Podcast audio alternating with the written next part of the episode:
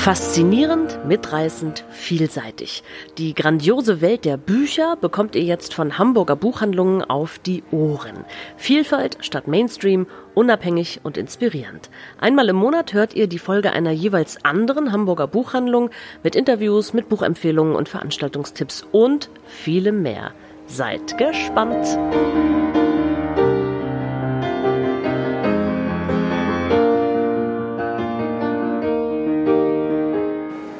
Herzlich willkommen zur zweiten Folge von Hörstoff, dem Podcast der Hamburger Buchhandlung. Wie in der letzten Folge schon erwähnt, kommt der Podcast heute aus dem Büchereck Nienhoff Nord mit Carola Nickschick, Nico Wendt und mit mir, Christiane Hoffmeister.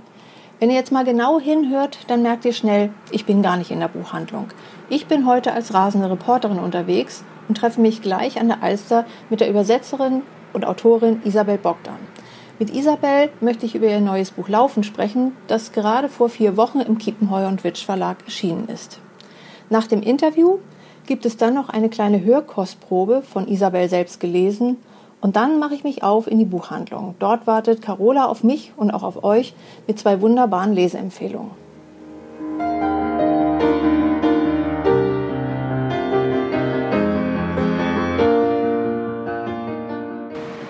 Hallo Isa, schön, dass du Zeit heute für mich hast. Hallo Christian, ich freue mich, dass du mich treffen willst. Ja, ich möchte heute mit dir über dein neues Buch Laufen sprechen. Ähm, ist ganz merkwürdig, man findet es im Schlagwort unter Sport. Und das ist es ja einfach auch nicht. Kannst du uns vielleicht kurz erzählen, um was es in deinem Buch eigentlich geht? Ich hoffe, dass man es unter noch mehr Schlagwörtern findet. Findet man, aber ähm. unter Sport auch. Und das finde ich sehr merkwürdig.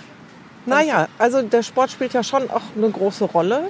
Ähm, es geht um eine Frau, die läuft und wir sind die ganze Zeit in ihrem Kopf drin. Das ist also ein äh, innerer Monolog einer Frau beim Laufen. Und der ganze Text läuft sehr, der ist sehr schnell, der hat äh, viele Kommas, wenig Punkte, der ist äh, ein bisschen atemlos und ähm, rhythmisch und ähm, am Anfang ist sie auch noch, ähm, weil sie gerade erst neu anfängt mit dem Laufen, sehr ähm, mit dem Laufen beschäftigt und mit ihrem eigenen Körper und wie der funktioniert und wie lange sie noch kann und ob ihr was wehtut und so weiter. Und ähm, insofern ist das Schlagwort Sport schon sehr richtig.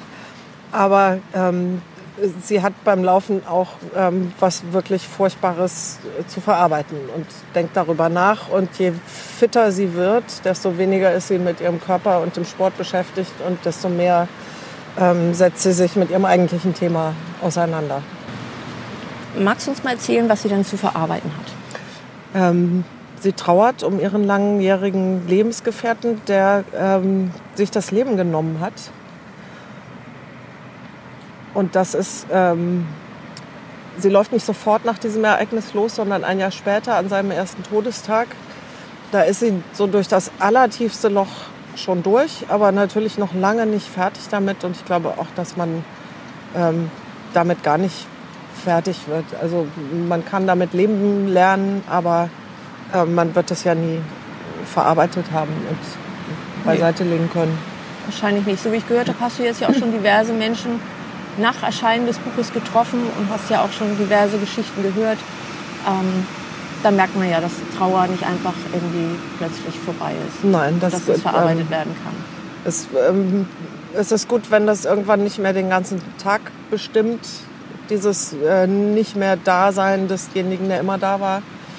Ähm, und wenn man wieder in sein eigenes Leben und seinen eigenen Alltag und auch in eigenes Glück zurückfindet, aber es wird nicht weggehen. Und ich glaube auch, dass ähm, nach, nach einer, ich glaube, mit einer Trennung kann man irgendwann abschließen. Da kann man irgendwann sagen, okay, wir hatten eine schöne Zeit zusammen, für die kann man dankbar sein und dann war es nicht mehr so schön und dann hat man sich getrennt und damit kann man irgendwann, ähm, glaube ich, seinen Frieden machen. Wenn jemand gestorben ist, ähm, ist das ganz anders und wenn jemand sich das Leben genommen hat, noch mal ganz anders. Ähm, und das wird man ähm, den Rest seines Lebens bei sich haben und das wird man auch in jede neue Beziehung mitnehmen. Und ich glaube, das kann nicht, äh, das ist nie erledigt. Wie bist du zu diesem Thema gekommen? Wir haben ja nun alle oder viele von uns, ich habe gehört, 300.000 Mal ist der V verkauft worden, ist ja ein ganz anderes Thema. Wie bist du zu diesem Thema gekommen? Ähm, ich bin eigentlich zu diesem, zu diesem Roman erstmal von der anderen Seite gekommen, nämlich über das Laufende. Ich hatte vor vielen Jahren schon mal eine Kurzgeschichte geschrieben, die auch Laufen hieß. Ähm, und die äh, war ziemlich kurz, das waren zwölf Seiten oder sowas. Ähm, und da war, der, die hatte auch schon diesen laufenden Sound. Und da war der Mann einfach nur weg und sie wusste nicht warum und er wahrscheinlich auch nicht, da war einfach die Liebe zu Ende. Und ähm, ich mochte diesen Sound und habe äh, eigentlich von Anfang an gedacht, ich würde das eigentlich auch gerne auf eine Länge, längere Strecke ausprobieren. Ähm, und dann habe ich aber ein Thema gesucht. Also ähm, da war mir eine Trennung irgendwie zu, zu wenig sozusagen. Eine Trennung kann natürlich furchtbar genug sein, aber ich wollte ihr dann was richtig ähm, Existenzielles mitgeben. Mhm. Und ich glaube auch, dass die, die Verbindung von äh, Trauern und Laufen ähm, ganz gut funktioniert, weil Trauer oder, oder jede sehr starke Emotion immer auch was Körperliches ist. Ich glaube, dass Trauern körperliche Arbeit ist. Und, und auf diese Arbeit hat man keinen Einfluss. Also die, das geht so nach innen rein. Das macht innen was mit dem Körper. Und es ist ganz gut, wenn das ein Ventil nach außen bekommt. Wie ist das jetzt? Jetzt ist das Buch ein paar Wochen auf dem Markt. Vorher ist ja eine Anspannung, glaube ich, da, so wie ich dich erlebt habe. Ich muss ja. jetzt nicht so tun, als würde ich dich nicht kennen und hätte ich das nicht miterlebt. Also die Anspannung war da vorher, jetzt ist es da. Was ist das für ein Gefühl? Was ist das Gefühl vorher, bevor es kommt? Wie ist es dann, wenn es dann plötzlich da ist? Also die Anspannung vorher ähm, lag an zwei Dingen. Ähm, der kleinere Grund war, dass, äh, dass es einfach sehr, sehr anders ist als der V und ich äh, irgendwelche ähm, Erwartungen, von denen ich gar nicht mal sicher bin, ob es die so sehr gab, nicht erfülle. Also dass es einfach nicht äh, jetzt nochmal der zweite V ist. Ähm, und der andere Grund für die, für die Anspannung ähm, war, dass ich ähm, so ein bisschen befürchtet habe, das Thema wäre zu groß für mich oder ich dürfte das irgendwie nicht, weil es überhaupt nicht meine Geschichte ist. Mhm. Und mir haben natürlich tausend Leute gesagt, dass niemand von einer Krimi-Autorin erwartet, dass sie einen Mord begangen hat. Und wieso sollten Autoren immer nur über das schreiben, äh, was sie selbst erlebt haben? Ähm, und äh, diese Anspannung fällt jetzt ab, so langsam, weil ähm, das Buch jetzt da ist und weil das Feedback bisher wirklich fantastisch ist. Und das ist einfach eine große Erleichterung. Ja, das glaube ich. Wie ist es auf den Lesungen, die du jetzt hattest? Es ist sehr schön und sehr ähm, emotional oft, weil ähm, Verlust und Trauer einfach ein Thema ist, mit dem jeder sich früher oder später irgendwie auseinandersetzen muss. Also jeder hat irgendeinen Verlust schon mal erlebt und auf irgendeine Weise getrauert, worum auch immer. Es muss nicht immer so eine Katastrophe sein. Ähm, und nach den Lesungen kommen Leute zu mir und erzählen mir ihre eigenen Geschichten. Und ähm, das ist sehr schön und sehr ähm, emotional. Ja. Gut, liebe Isa, dann danke ich dir. Ich habe mich sehr gefreut, mich mit, hier, mich mit dir hier an der Alster zu treffen. Das hat ja auch einen besonderen Grund. Vielleicht kannst du das noch mal sagen, warum wir hier an der Alster sind und nicht in irgendeinem netten Café und wo es warm und kuschelig ist. Na, weil meine Läuferin ähm, durch Hamburg läuft und äh, sie fängt an mit einer kleinen Runde im Hammerpark, wo ich auch selbst laufe. Und ähm, irgendwann traut sie sich um die Alster. Und ähm, zwar deswegen, weil ihre beste Freundin Rike, die ganz toll ist, ähm, sie einfach kurzerhand zum Alsterlauf angemeldet hat. Ähm, und da trainiert sie dann vorher mal und versucht, ob sie es überhaupt schafft um die Alster und äh, läuft dann tatsächlich auch irgendwann den Alsterlauf mit. Okay. Vielen Dank, liebe Isabel. Wer Isabel jetzt live erleben und mehr erfahren möchte, der kann das natürlich gerne tun. Denn Isabel ist auf großer Lesetour und gefühlt hm, nonstop unterwegs. Bei uns könnt ihr sie am 8. November im Rahmen der Woche der unabhängigen Buchhandlung erleben. Alle Termine haben wir für euch in unseren Shownotes verlinkt. Guckt selbst. Und während ich mich jetzt auf den Weg in die Buchhandlung mache, könnt ihr euch zurücklehnen und einen kurzen Ausschnitt aus Laufen hören. Gelesen natürlich von Isabel selbst in der Buchhandlung Ozelot aufgenommen und uns freundlicherweise von Winnie Hescher zur Verfügung gestellt. Viel Spaß und bis gleich. Ich kann nicht mehr. Das ist natürlich Quatsch. Ich bin gerade erst losgelaufen, aber schon an der Ampel glaube ich, ich kann nicht mehr, nach nicht mal 100 Metern. Meine Beine sind wie Sandsäcke. Bin ich wirklich jemals länger gelaufen? Lange her. Vielleicht fällt mir ja ein Grund ein, warum ich doch nicht laufen kann, warum ich jetzt sofort umkehren muss, obwohl heute der beste Tag ist, um wieder mit dem Laufen anzufangen. Laufen ist mit Sicherheit gut, außer dass ich nicht mehr kann. Vielleicht ist heute auch gar nicht der beste, sondern der schlechteste Tag. Regnet's? Es war schon schwer genug, die Laufsachen überhaupt anzuziehen. Unfassbar, wie viel Überwindung einen das kosten kann. Auch wenn man fest beschlossen hat, endlich wieder zu laufen. Und zwar jetzt, an diesem Tag. Wie viel Kraft es kosten kann, die Sportsachen rauszusuchen, zu entscheiden, was bei der Temperatur das Richtige ist, welche Hose, die dicke, die dünne, ist es warm genug, ob ein langärmeliges Shirt unter dem kurzen reicht oder ob noch die Jacke drüber muss. Was für eine Anstrengung. Und dann, wenn man fertig angezogen ist, wirklich loszulaufen. Wieso war das so schwer? ich schaffe es doch auch zur Arbeit zu gehen. Das ist längst nicht mehr so hart wie am Anfang, sondern hält mich aufrecht. Und immerhin, ich habe es geschafft, loszulaufen. Die Ampel wird grün, ich kehre nicht um, ich laufe weiter. Es regnet gar nicht, aber mein Fuß knackt bei jedem Schritt. Und nein, auch das ist kein Grund umzukehren. Ich reiße mich jetzt zusammen und laufe weiter. Rike hat recht. Sie hat gesagt, ich soll wieder laufen. Rike hat immer recht. Natürlich kann ich noch, das ist ja albern. Früher hat es auch meist eine Viertelstunde oder 20 Minuten gedauert, bis ich nicht mehr darüber nachgedacht habe, ob ich noch kann oder nicht oder wie weit und wie lange ich heute kann, bis meine Beine nicht mehr aus Beton waren und ich es nicht mehr bereut habe, ausgerechnet heute zu laufen, überhaupt zu laufen, sondern das Gefühl hatte, ich kann noch eine ganze Weile weiterlaufen und bin zufrieden dabei.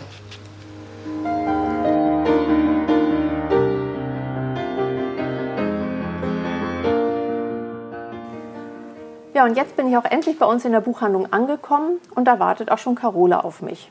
Hallo Carola. Hallo Christiane. Ja, und Carola ist nicht nur ein ganz wunderbarer Mensch und eine tolle Buchhändlerin, sie weiß auch immer ganz genau, was ich brauche. Und da ich nach dem Alsterlauf jetzt so ein bisschen durchgeklappert bin, steht sie hier mit einer dampfenden Tasse Kaffee vor mir. Ja, für mich jetzt den Kaffee und für euch die Buchempfehlung. Ja, und darum wollen wir gar nicht lang schnacken. Los geht's. Bevor sie springt, spürt sie das kühle Metall der Dachkante unter den Füßen. Eigentlich springt sie nicht. Sie macht einen Schritt ins Leere, setzt den Fuß in die Luft und lässt sich fallen. Mit offenen Augen lässt sie sich fallen, will alles sehen auf dem Weg nach unten. Alles sehen und hören und fühlen und riechen. Denn sie wird nur einmal so fallen. Und sie will, dass es sich lohnt. So beginnt Simone Lapperts Roman Der Sprung. Simone Lappert ist 1985 in der Schweiz geboren. 2014 ist ihr Debütroman Wurfschatten erschienen und jetzt im August 2019 ihr zweiter Roman Der Sprung im Diogenes Verlag. Und sie erzählt hier die Geschichte von ganz verschiedenen Menschen, die durch eine bestimmte Situation aus ihrem Lebensrhythmus geraten. Es sind elf Menschen, die sich mehr oder weniger gut kennen, deren Lebenswege sich mehr oder weniger intensiv berühren, manchmal auch nur ganz kurz. Und es beginnt damit, dass eine junge Frau auf dem Dach eines Hauses steht und nicht vor und nicht zurück kann. Die Geschichte spielt in einer Kleinstadt, die Menschen begegnen sich, sie wissen ein wenig voneinander, sie sehen sich und sie gehen doch jeder ihre eigenen Wege. Und die junge Frau steht dort oben auf dem Dach, unten ist die Polizei und Feuerwehr im Großeinsatz, die Presse und auch die Fernsehteams sind schon vor Ort. Und Schaulustige haben sich versammelt. Sie haben sich versammelt, sie sind ungeduldig, sie johlen und pöbeln, sie fotografieren und filmen mit ihren Handys. Und da ruft aus der Menge heraus jemand, spring doch endlich, du Pussy. Und die junge Frau auf dem Dach, die weigert sich herunterzukommen. Sie springt nicht und sie spricht auch nicht. Sie tobt und wütet da oben und sie schmeißt mit Ziegeln und sie hadert. Noch hadert sie mit dem nächsten Schritt. Und niemand kann sie dazu überreden, herunterzukommen. Da ist der Polizist Felix, der zu diesem Einsatz gerufen wurde. Er soll diese junge Frau natürlich überreden, vom Dach herunterzukommen, aber er hat selber gerade mit schrecklichen Erinnerungen zu kämpfen. Er hat nämlich als Kind seinen besten Freund auf ganz tragische Weise verloren. Und diese Erinnerungen brechen sich ganz heftig Bahn und lähmen ihn. Er kann nicht helfen. Und da ist Finn, der Freund der jungen Frau, der ist Fahrradkurier und der will eigentlich nach New York an einem ganz besonderen Fahrradkurierrennen teilnehmen. Und er ist in dieser Stadt quasi äh, hängen geblieben, als er dieser jungen Frau begegnet ist und er hat sich in sie verliebt. Und er darf nicht helfen. Und da ist Astrid, die Schwester dieser jungen Frau auf dem Dach.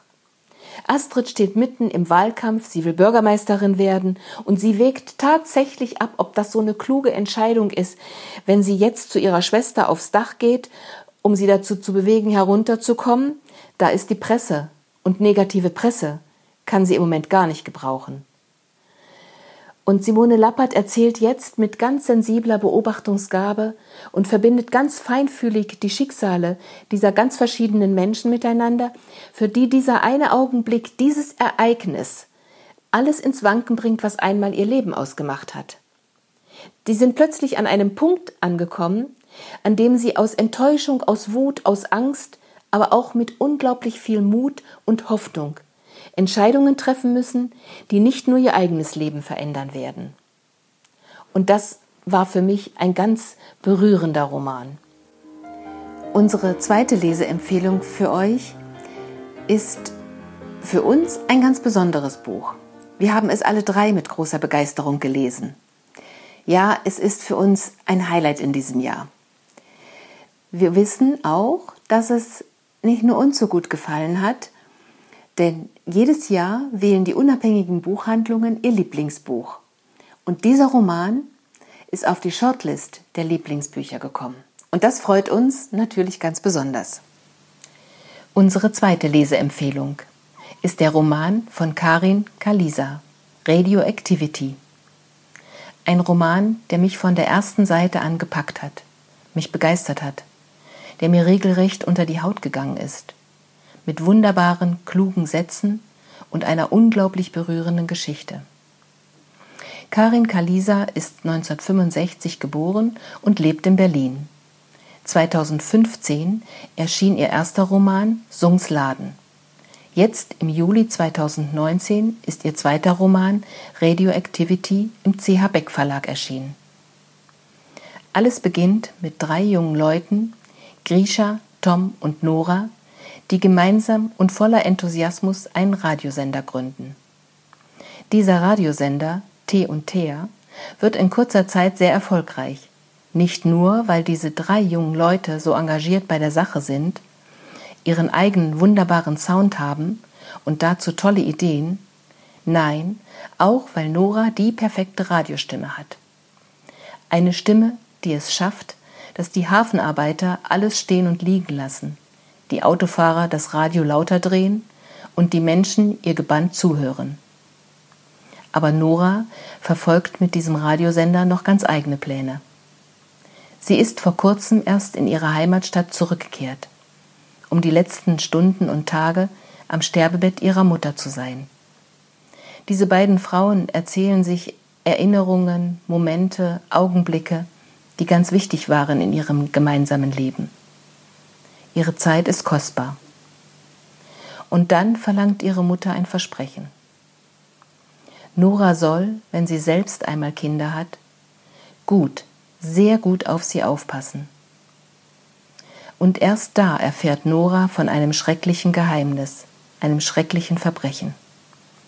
Ihre Mutter wurde als Kind missbraucht, von einem sehr angesehenen Mann aus dem Ort, und sie hat sich nie jemandem anvertraut. Aus Scham, Angst, Hilflosigkeit hat sie geschwiegen. Und der Täter wurde nie verurteilt. Nach dem Tod der Mutter will Nora für Gerechtigkeit sorgen, um jeden Preis. Sie will, dass der Täter doch noch zur Rechenschaft gezogen wird. Aber laut Gesetz ist die Tat verjährt. Kindesmissbrauch verjährt. Der Täter kann nicht mehr zur Rechenschaft gezogen werden. Unfassbar? Unvorstellbar. Die Opfer tragen ein Leben lang an diesem Trauma, an der Verletzung von Körper und Seele. Das ist eine schreckliche Vorstellung. Es kann und darf doch auch nicht sein. Mit unkonventionellen Methoden nimmt Nora das Gesetz selbst in die Hand, überschreitet beinahe eine Grenze. Aber so kann Gerechtigkeit nicht erreicht werden. Eine Geschichte, die mit großem Einfühlungsvermögen über unfassbare Dinge erzählt, in einer intensiven und ruhigen, poetischen Sprache und Sätzen wie diese.